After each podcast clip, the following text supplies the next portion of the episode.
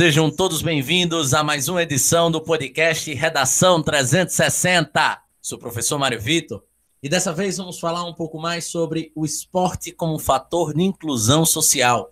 Antes de mais nada, antes de apresentar nossos convidados, eu queria chamar a sua atenção, caro ouvinte, para dois importantes recados. O primeiro deles é sobre o nosso projeto Redação 360, da qual você já ouve há algumas semanas, alguns meses. Estamos entrando aqui no nosso 13 terceiro episódio. Lembrando a você que todas as quintas-feiras o Redação 360 vai ao ar no Spotify, no Apple Podcast, no Google Podcast, no Cashbox e no Deezer. E você também vai poder acompanhar a partir dessa semana também pelo YouTube, através do YouTube do canal Redação 360. Além, obviamente, dessa novidade, nós vamos ter, e temos já no caso, o nosso site, né, o nosso blog, o redacal360.blog.br, onde já estão, desde a segunda-feira passada, a proposta de redação sobre o esporte como fator de inclusão social e a redação modelo, todas de minha autoria. Lembrar ainda você que nós estamos lançando o Reta Mais, a nossa plataforma de vídeos da Reta Cursos, retamais.sambaplay.tv. Essa plataforma é uma plataforma de cursos que vai trabalhar com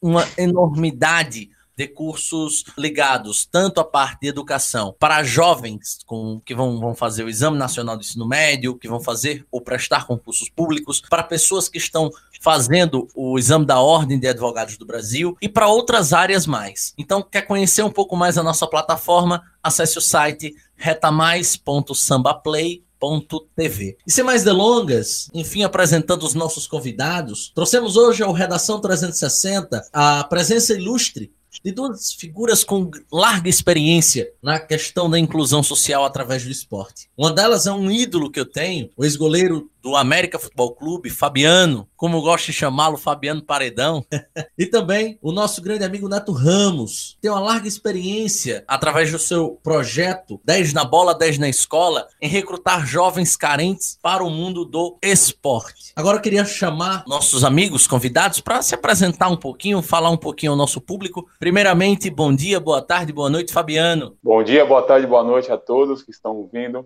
É um prazer enorme poder estar contribuindo com um tema tão importante para a sociedade brasileira, para a sociedade aqui de Natal. Então é um enorme prazer estar aqui falando com vocês. Bom dia, boa tarde, boa noite, Neto. Bom dia, boa tarde, boa noite, amigos, a todos que fazem o canal 360. É, é, agradecer o convite, né, e dizer que é sempre um prazer falar de projeto social, principalmente a gente que é de comunidade carente, e quando se abre um espaço a gente fica muito feliz e agradece mais uma vez esse espaço que estamos tendo nesse momento. Muito obrigado.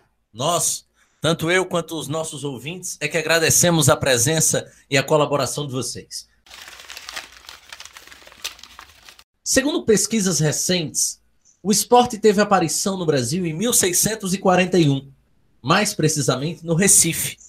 Quando Maurício de Nassau organizou torneios e que punha frente a frente nativos e europeus para a disputa de certos desafios de habilidades, destreza e força. Não há notícias de que se houve ou não vencedores, muito menos se houve de fato alguém que se sagrou campeão nesse torneio. Mesmo assim, foi só dois séculos depois, mais precisamente em 1837, que houve a criação do primeiro projeto social ligado ao esporte no Brasil, na forma de ensino de ginástica, natação, equitação e dança, especificamente para meninas desamparadas no Rio de Janeiro, então capital brasileira, a ser administrado pelas paróquias locais. Mas o que este fato nos prova? Que bem antes de o esporte ser considerado um marco competidor ou até um entretenimento ligado às massas, ele é um importante instrumento de inclusão social com grande influência na formação de crianças e adolescentes mais carentes. E é sobre as oportunidades que o esporte traz de transformar a vida dos indivíduos e, consequentemente, transformar a sociedade que recebemos a presença ilustre de dois influentes nesse assunto: o ex-jogador de futebol, o ex-goleiro Fabiano e Neto Moura. Para isso, convoco o meu amigo Fabiano para falar um pouco mais sobre como o esporte chegou à vida dele. Bom, é, o esporte chegou na minha vida muito cedo, né? Diz minha mãe que quando eu tinha três anos de idade, eu já descia com ela lá no prédio onde eu morava em São Paulo para jogar futebol com ela e sempre na posição de goleiro. Ela chutava a bola e eu defendia. Mas, de uma forma coletiva, o esporte entrou na minha vida por volta dos 7, 8 anos de idade, onde eu comecei a fazer dois tipos de modalidade diferentes. Uma que era uma arte marcial, que era o judô, e a outra era o futebol, que eu pedia para meu pai, que eu queria desde pequeno ser goleiro, e que ele me colocasse em alguma situação que eu vivenciasse o mundo do futebol já como ele era, com as traves grandes e tudo, campo grande e tudo mais. Então, por volta dessa idade, ele me arrumou um time lá num bairro próximo de nossa casa, chamado Renomax, onde eu já comecei a jogar no, no, gol, aos sábados pela manhã. E o judô fazia parte da minha vida durante a semana, né? Então eu comecei com oito anos, aí quando cheguei mais ou menos uns 13, eu já estava na faixa verde do judô, aí eu tive que optar entre permanecer no judô ou seguir a carreira de futebol, porque eu já estava com propostas para ir para São Caetano no Sub-15. Aí eu optei em, em, seguir a carreira do futebol e larguei o judô e fui embora para o São Caetano jogar o Sub-15 e aí começou toda a minha trajetória no esporte, mais precisamente na modalidade do futebol. Ótimo. Neto, a mesma pergunta a você, como o esporte chegou à sua vida? É, ao contrário de Fabiano, né, não foi tão cedo. Na verdade, eu fui levado pelo meu filho né, a uma escolinha de, da escola onde ele estudava. Ele estudava na escola pública e lá tinha uma escolinha e não dava muito rendimento. Né? Eles, ele ainda com nove anos me pediu para que eu fosse à escola e ajudasse o professor na escolinha. E daí a gente começou a fazer um trabalho lá e eu fui me interessando e daí eu fui para a universidade, daí eu me graduei em Educação Física. Hoje já temos 10 anos de projeto 10 da Bola, mas tudo começou lá, no, quando meu filho ainda com 9 anos de idade chegou para mim e disse, pai, vamos dar uma força na escolinha lá do, da, da escola, que lá tá, o time está muito fraco e a gente precisa de ajuda. E fui convidado também pelo professor da escola, e hoje esse meu filho não está mais aqui, né? Ele aos 16 anos foi vítima de um erro de procedimento, né? De um erro de de diagnóstico e foi a óbito aos 16 anos de idade. Comovente a história, Neto, mas ao mesmo tempo muito interessante. Conectando as duas histórias, a história de Fabiano e a sua, a gente pode perceber que os nossos ouvintes podem se encontrar não só com essas histórias, mas com muitas outras. Você foi levado ao esporte né, já como um pai, Fabiano, pelo contrário, já foi levado ao esporte desde os três anos de idade. Então,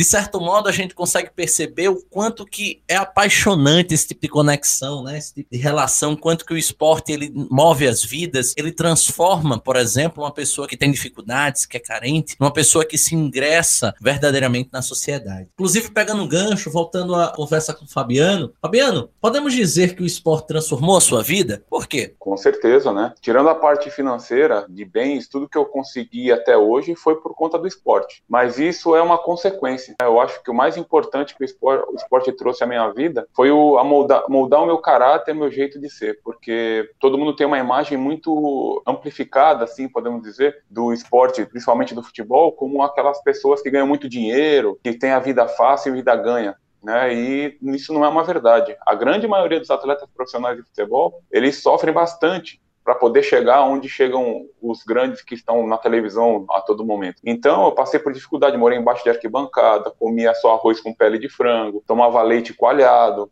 morava 20 pessoas dentro de uma casa com dois banheiros só, goteira lá em cima da cama. E tudo isso foi trazendo para minha vida um senso de união, porque a gente precisava se unir para passar por aquelas adversidades, a gente precisava crescer como homem para assumir a responsabilidade, eu podia muito bem abandonar tudo e voltar para casa da minha mãe, porque eu estava cursando a faculdade de odontologia. Eu larguei tudo ao ao, no, no, quarto ano de odontologia. Eu podia abandonar tudo e falar: não, vou voltar para o conforto da minha casa e vou seguir minha carreira de dentista. E hoje eu poderia ser um dentista e não um atleta profissional de futebol. Mas não, meu sonho prevaleceu. Eu fui atrás do meu sonho, passei por todas as dificuldades que o, que o futebol nos proporciona, principalmente no interior de São Paulo, os times menores, né, que não tem essa estrutura toda que todo mundo vê na televisão. E isso foi moldando o meu caráter, que para mim, no meu ponto de vista, foi o fator fundamental para ser hoje a pessoa que eu sou. Lógico, a educação que meus pais me deram, tudo tem muito influência no que eu sou hoje, mas essas situações que o esporte me proporcionou, sentido de união, de, de equipe, de buscar um objetivo em comum acima do meu objetivo, moldou meu caráter para ser a pessoa que eu sou hoje e poder passar toda essa experiência que eu tive no meio do esporte para a garotada que hoje em dia eu treino lá no projeto da Capitã em Paredão. Fantástico, meu querido. Inclusive, voltando aqui à conversa com o Neto, Neto, por falar aí nessa relação de mudança de vida, né? Nós temos um depoimento aí de Fabiano muito interessante do quanto que o esporte o moldou. Eu gostaria de saber, Neto, quantos jovens você já trabalhou durante toda a sua trajetória, né, ligada ao esporte? Principalmente com quantos jovens você conseguiu tirar da rua e se algum deles hoje conseguiu se profissionalizar? Projeto 10 da Bola, ao longo de 10 anos, ele chegou a atender, ele chega a atender, chegou a atender mais de 3 mil jovens. Hoje nós temos uma média anual de 250, do, dos 300 jovens anualmente. Nós atendemos aqui todas as comunidades da, da Zona Leste de Natal, né? O Natal como todo, a Zona Norte, nós já temos, temos muitos atletas. Então, o projeto da Bola consegue atingir hoje, é um projeto social que consegue atingir mensalmente 200, 250 e 300 jovens. Ao longo de 10 anos, nós conseguimos atender mais de 3 mil jovens e crianças, né? De 5 anos até 18 anos de idade. E a gente, ao longo desse tempo, nós conseguimos colocar, assim, alguns garotos desses, dar oportunidade em alguns clubes do Brasil, como é o exemplo de o Pedro Lucas, que teve quatro anos de contrato profissional com o Figueirense em Santa Catarina. O João Ives, que é um menino também aqui da nossa comunidade, que teve no Fluminense, fez contrato de formação, hoje é jogador profissional do Fortaleza. E em bases a gente tem jogador no Curitiba, a gente tem no no Fortaleza, a gente tem na base Fortaleza, em ABC América nós já tivemos inúmeros jogadores, inclusive temos alguns. Então é isso, é o trabalho que a gente dá de dar oportunidade, né? E o projeto da bola vem dando sim oportunidade aos meninos carentes da nossa comunidade. Neto, ainda em relação a esse tema, você pode classificar o perfil uh, desses jovens que acessam o projeto 10 na Bola 10 na escola para o nosso público? É voltado muito mais à criança carente, né? criança de comunidade, ao jo a criança e o jovem de comunidade carente. A gente, você sabe que Hoje a gente trava uma batalha muito grande, o crime está aí, é uma realidade, e a gente faz um trabalho de, de tentar minimizar isso, né? A gente sabe que também 100% a gente não vai não vai conseguir, mas o que a gente pode fazer de acompanhar na escola, de cobrar notas melhores, de, de premiar os melhores da, no, da bola, os melhores da escola, de tentar fazer a parte social diretamente, né? tirar a criança do ócio, né? tirar esse jovem que não tem oportunidade de sequer lazer, de sequer um esporte, e o que o perfil da gente é, são crianças e jovens na sua maioria, na sua grande maioria, carentes que precisam sim do apoio público e que não têm, que não chegam a ele. E a gente faz essa vez desse poder público. Perfeito, Neto.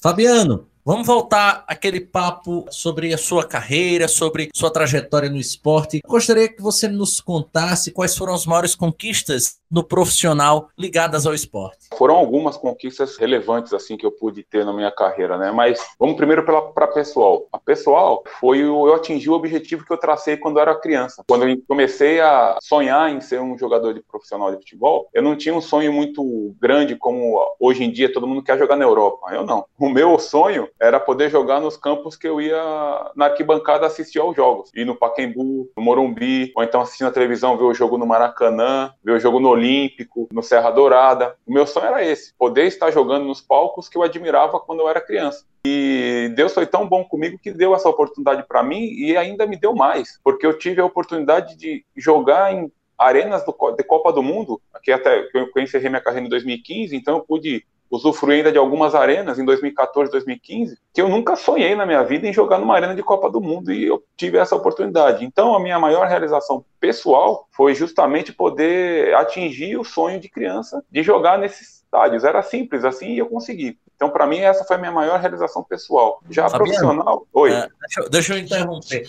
Provavelmente você não lembra desse episódio, para mim foi muito marcante. Eu sou bastante fã seu e eu me lembro de um episódio que foi você entrando na Arena das Dunas, né, naquele setor leste. Pela primeira vez, eu estava do seu lado por coincidência, você não me conhecia, obviamente, e você soltou a seguinte: Nossa, como o futebol do Rio Grande do Norte tá diferente. E aquilo foi, foi marcante para mim, porque eu ouvi, né?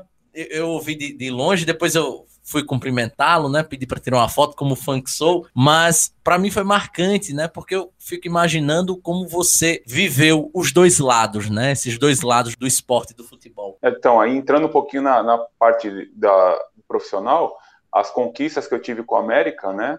É, a grande maioria delas foram no Machadão, aquele estádio romântico, grande, a arquibancada fica até um pouco distante do campo. E quando eu entrei na Arena das Dunas, eu falei, nossa, que diferença, né? Porque é, é realmente muito mais bonito. De fato, é muito mais bonito. O Machadão era muito mais tradicional, mas Sim. a Arena realmente é um conforto maravilhoso, é um, um espetáculo diferente que você assiste, mas realmente eu vi a diferença naquele momento. E com a América foram cinco passagens, né? Vou mais precisar o América, porque nós estamos aqui no Rio Grande do Norte. Foram cinco passagens aqui no América, onde dessas cinco passagens eu conquistei, junto com meus companheiros, três acessos e dois títulos. Em 2005 nós subimos da Série C para a Série B do Brasileiro. Em 2006 nós subimos da Série B para a Série A e conquistamos a Taça Rio Grande do Norte, que naquela época era disputada no segundo semestre. Em 2008 eu voltei para cá, nós livramos o rebaixamento no último jogo, no jogo contra o Corinthians. Se nós empatássemos, nós estaríamos rebaixados. Nós conseguimos manter o time na Série B em 2008. Voltei em 2011, o América tinha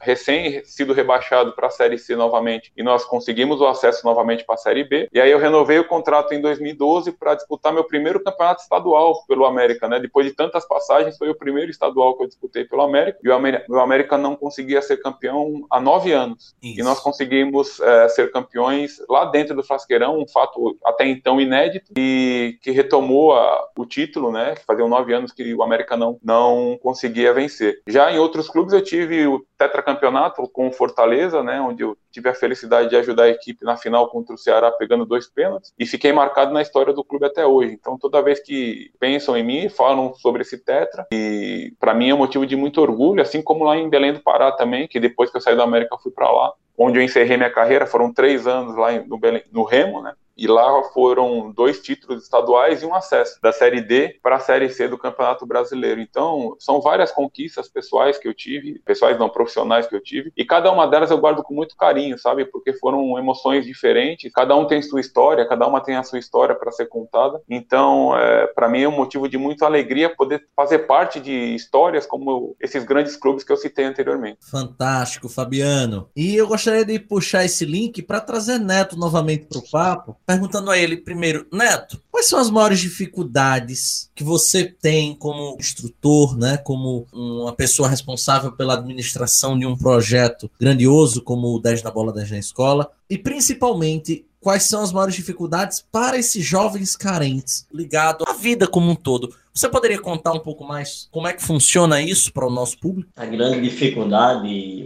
Mário, é primeiro a dificuldade de cunho financeiro, né? Você sabe que quando a gente trabalha em comunidade, falta material, falta apoio, às vezes falta um transporte, às vezes falta. Falta o, o financeiro é um, um, uma das, das, das dificuldades, né? A outra dificuldade que a gente vê nessa juventude é muitas vezes a falta de apoio, de, de uma conversa. A gente muitas vezes no projeto passa não só de professor, mas passa a ser um pai, passa a ser um psicólogo, né?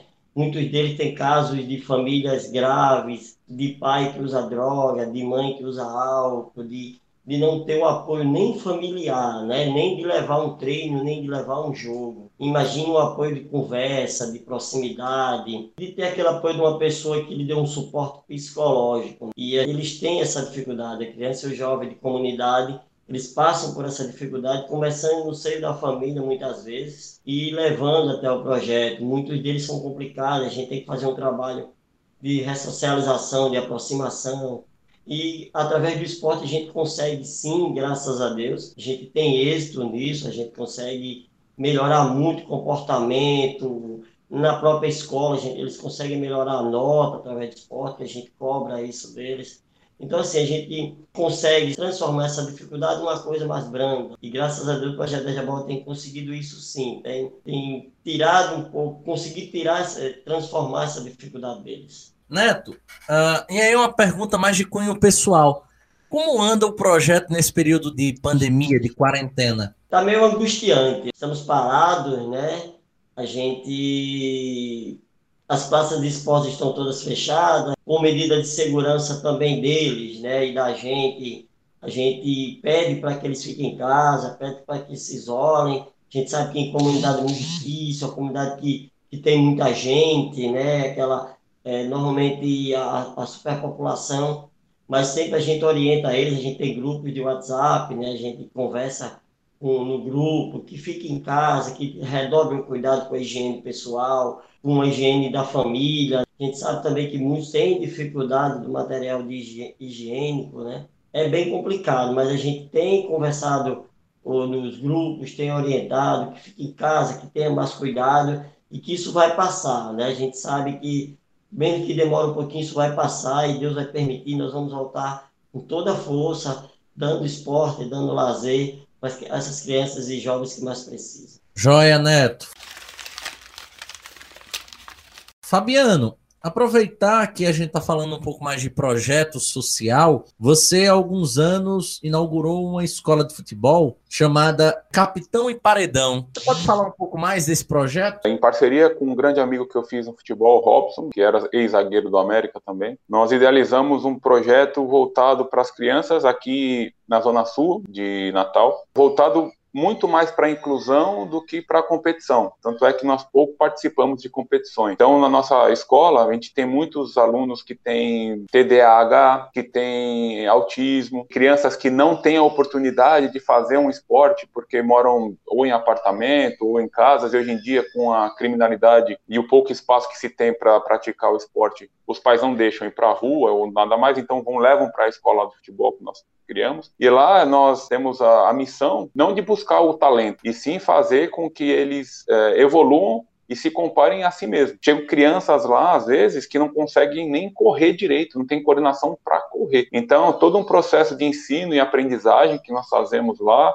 muito, muitos, muitas crianças evoluem muito rápido, outras demoram um pouco mais porque não tiveram uma memória motora, não faziam, não brincavam, essa é a grande realidade. Hoje em dia, com o avanço da tecnologia, fica muito mais simples, muito mais fácil entregar um celular ou um tablet na mão da criança para o tempo passado que você perder um tempo lá com seu filho com quem seja e brincar de pular amarelinha, ou brincar de esconde-esconde, pega-pega, tica-tica, alguma coisa assim. Então, esse avanço da tecnologia tem atrapalhado a evolução motora das crianças e nosso papel é tentar retomar o mais rápido possível esse tipo de padrão motor, com agachamento, é, saber agachar, saber correr, saber pular, girar, se equilibrar, que muitas das crianças não, não conseguem, principalmente os menores, né, onde a gente pega mais novos. Aí, conforme eles vão crescendo, né, vão subindo de categoria, aí sim a gente começa a introduzir um pouquinho mais dos fundamentos técnicos, dos fundamentos táticos, mas mesmo assim, nosso maior objetivo não é a caça ao talento, que é uma vertente do futebol. Existe o esporte rendimento, existe o esporte ensino ensino-aprendizagem, que a gente aprende na escola, e tem o esporte inclusão e, e, participação, que é justamente a vertente que nós adotamos lá na escolinha, para fazer com que as crianças participem e evoluam em comparação a elas mesmas, não, não privilegiando o melhor. Todos têm o mesmo tratamento, aquele que tem a dificuldade motora por ter um autismo, um exemplo, ou aquele que tem uma,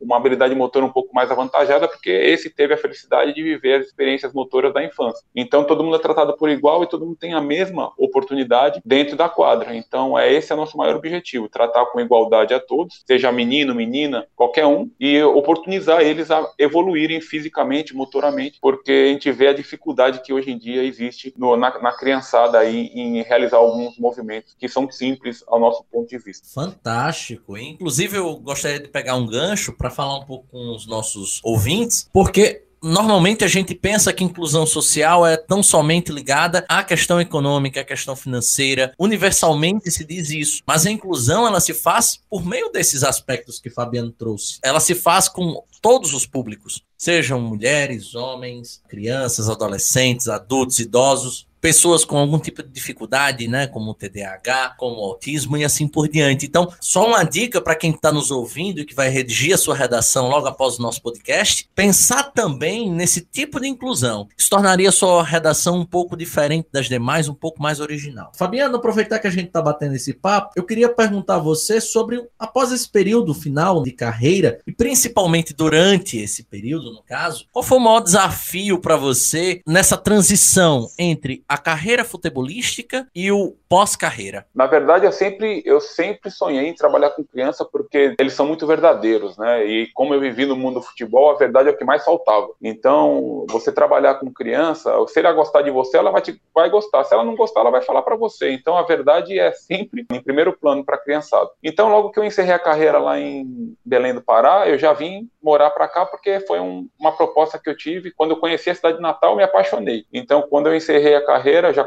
já vínhamos conversando, né, eu, minha esposa e minha filha, que nós voltaríamos para Natal. E logo que eu cheguei aqui em Natal, eu já procurei Robson e coloquei minhas ideias e nós planejamos essa escolinha durante sete meses. E essa foi a maior dificuldade, porque durante sete meses não entrava um real no bolso, só saía, porque você tinha que planejar, você tinha que comprar material, você tinha que ah, procurar o local onde seria a escolinha, você tinha que fazer a divulgação, mandar fazer os uniformes. E tudo isso gera um custo. E para a gente, a gente tinha aquela incerteza: será que vai dar certo? Será que não vai dar certo? Então, quando nós inauguramos, nós inauguramos com um aluno. Começamos com um aluno e fechamos o ano de 2016 com 19 alunos só. Então, era extremamente deficitário ainda. Mas, como todo negócio, você tem que ter um fôlego e tem que deixar as coisas acontecerem, as coisas começaram a encorpar a partir de 2017. E aí, as coisas começaram a melhorar e se equilibrar. Mas a maior dificuldade da transição é realmente você ter um salário razoavelmente bom até um certo ponto e daqui a pouco seca a fonte, não entra mais nada, zero, não entra mais nada. Então, se você não se organizou durante a sua vida profissional para esse momento de parar de jogar, você vai sentir e pode entrar em colapso. Daí que muita gente se perde, não tem mais nada, porque começa a vender as coisas e acaba tudo aquilo que adquiriu durante o tempo que jogou acaba de uma hora para outra, porque não se preparou para esse momento. Eu já vinha me preparando, eu tinha uma reserva justamente porque eu sabia que esse momento ia acontecer um dia, que a gente nunca vai jogar para sempre, não tem como. Então eu consegui me equilibrar até as coisas começarem a andar com a escolinha. Então a minha maior dificuldade, diferente de outras pessoas, que às vezes quando param de jogar, muita gente conversa comigo e fala assim: "Cara, jogador de futebol morre duas vezes. Uma quando para de jogar e a outra quando realmente falece". Comigo foi diferente, justamente por aquele motivo da minha realização pessoal, porque eu encerrei minha carreira pleno de tudo que eu sonhei na vida ter conquistado. Então, para mim, eu, eu nem vontade de jogar futebol eu tenho, porque a escolinha me preenche de uma tal forma, brincando e jogando com a, com a galera lá, que eu não sinto vontade de jogar pelada e nem mais. E eu sei que outros jogadores sentem falta desses jogos e jogam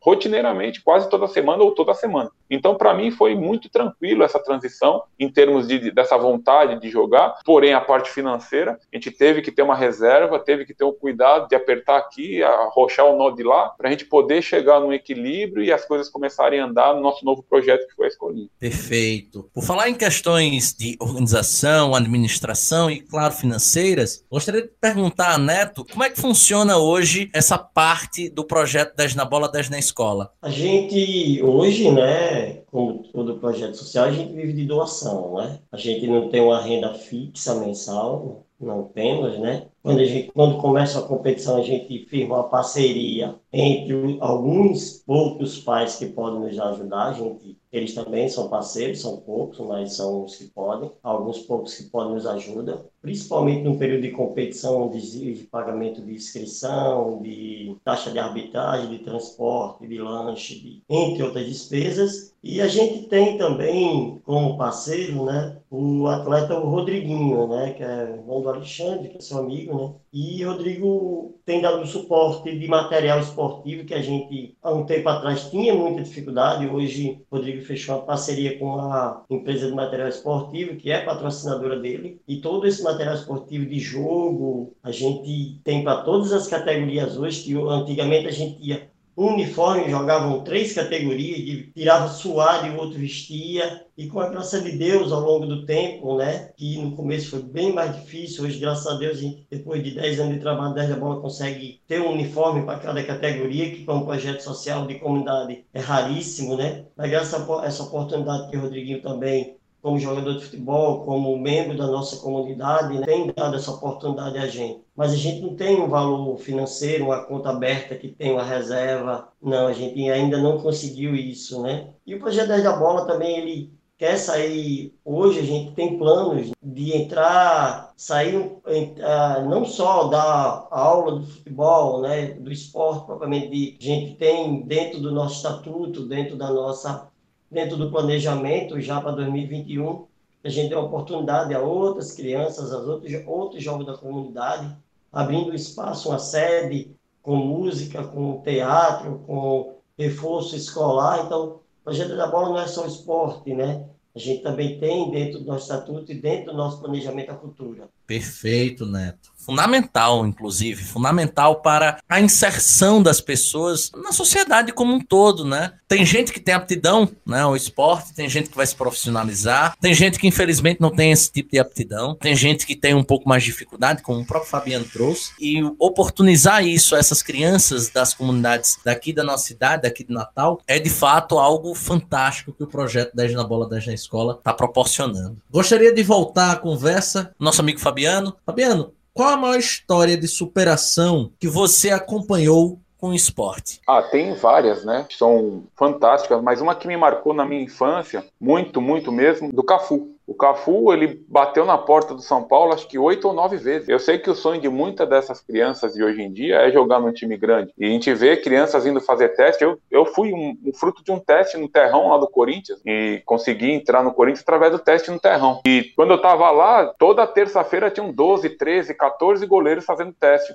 Então eu sei que é o sonho de muita gente. E o Cafu, ele foi persistente de um tanto, que também ele vinha de uma comunidade carente e foi bater na porta do São Paulo de oito, oito vezes. Na nona nona vez ele foi aprovado no teste, e daí vocês viram o final da história, né, cara? É o capitão do nosso pentacampeonato, foi Cafu, levantando a taça com o nome da comunidade dele estampado na camisa que ele desenhou. Então, como eu vivo no meio do futebol, vivi no meio do futebol, eu trouxe uma história de superação do futebol, porque eu sei que nove entre dez garotos do Brasil sonham um dia jogar futebol profissional. E um dos fatores que faz com que você consiga ser é a persistência, não desistir do sonho. Né? É muito difícil chegar lá. Eu sei que é, porque eu, eu passei por isso. E tá aí o Cafu como maior prova. Nove vezes ele teve que fazer o teste para ser aprovado e depois, como recompensa, ele conseguiu levantar a taça de melhor time do mundo, ou seleção do mundo, e ostentando na sua camisa o nome da sua comunidade, que provavelmente deve ter dado maior apoio para ele no início da carreira. Então, é, para mim, isso é uma história que me marcou muito desde quando eu era moleque, né? Que eu fiquei sabendo dessa história, moleque assim, adolescente. E eu sempre que posso, eu, eu cito essa história porque eu acho uma superação incrível e uma persistência em busca do seu sonho maravilhosa que o Cafu teve e deixou como exemplo para nós. Perfeito. E você, Neto, qual a maior história de superação que você conhece, né? Que você acompanhou com o esporte? Dentro, eu tô, vou trazer para dentro do meu projeto. Uma história de superação que a gente tem hoje aqui é Thales, um garoto de 10 anos que é cadeirante e ele joga com as mãos, né? É um, é, quando as pessoas veem é de emocionar. Esse garoto é de uma comunidade muito carente, aqui onde o crime impera, e esse garoto chegou para a gente de cadeira de roda e ficava olhando o treino. Eu perguntei se ele queria jogar futebol, ele disse que gostava de jogar. E ele joga futebol com as mãos, né? Nós temos alguns vídeos dele. Ele, o mesmo treino tático que a gente faz, fundamentos básicos de futebol, ele consegue fazer se arrastando com a mãozinha, fazendo gols com a mão. Então, assim, acho que a maior história de superação que eu tenho dentro da minha comunidade é esse garoto, é Tato. Fantástica, fantástica. Inclusive, Neto, se você puder disponibilizar para nós o, o vídeo para que a gente possa disponibilizar para o nosso público, né? Quem quiser acessar depois da nossa, da nossa publicação, a gente pode lançar aí nossas mídias sociais, se claro for possível. Mas muito, muito bonita essa história do garoto Thaleson. Inclusive, estou com vontade de conhecê-lo.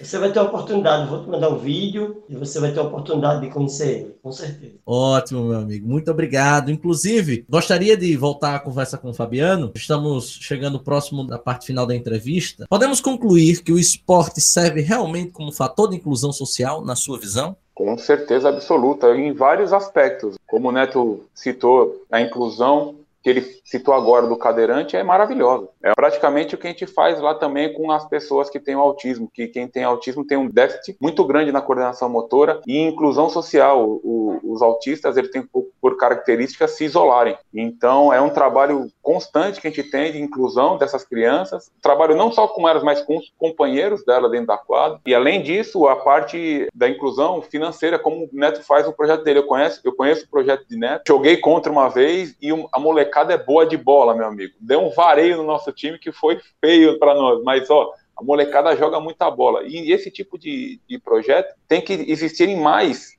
em todo, não só aqui em Natal, mas no Brasil inteiro, porque é real. O esporte tira a criança de, dessa ociosidade que a gente, é aquele velho ditado: mente vazia é oficina do diabo, cara. Então, se você ocupa a mente com alguma coisa boa, como é o esporte, com certeza a criança vai tomar gosto, vai gostar daquilo e vai procurar fazer, ter hábitos saudáveis e evitar de fazer outros tipos de situação. Então, o esporte, ele ajuda demais, ele é inclusivo. Esse esporte inclusivo que traz as pessoas para dentro do esporte é maravilhoso, transforma a vida de muita gente. Então, é, para deixar para os ouvintes aí, que o esporte tem um poder de transformar a vida das pessoas. Basta ser bem orientado, basta cair na mão das pessoas certas, que o esporte tem oportunidade dá a oportunidade da pessoa se transformar. Uma pessoa do bem, saudável, mudar a vida dessa pessoa. Perfeito, Fabiano. E você, Neto? Você consegue concluir também desse modo? O esporte é sim um dos grandes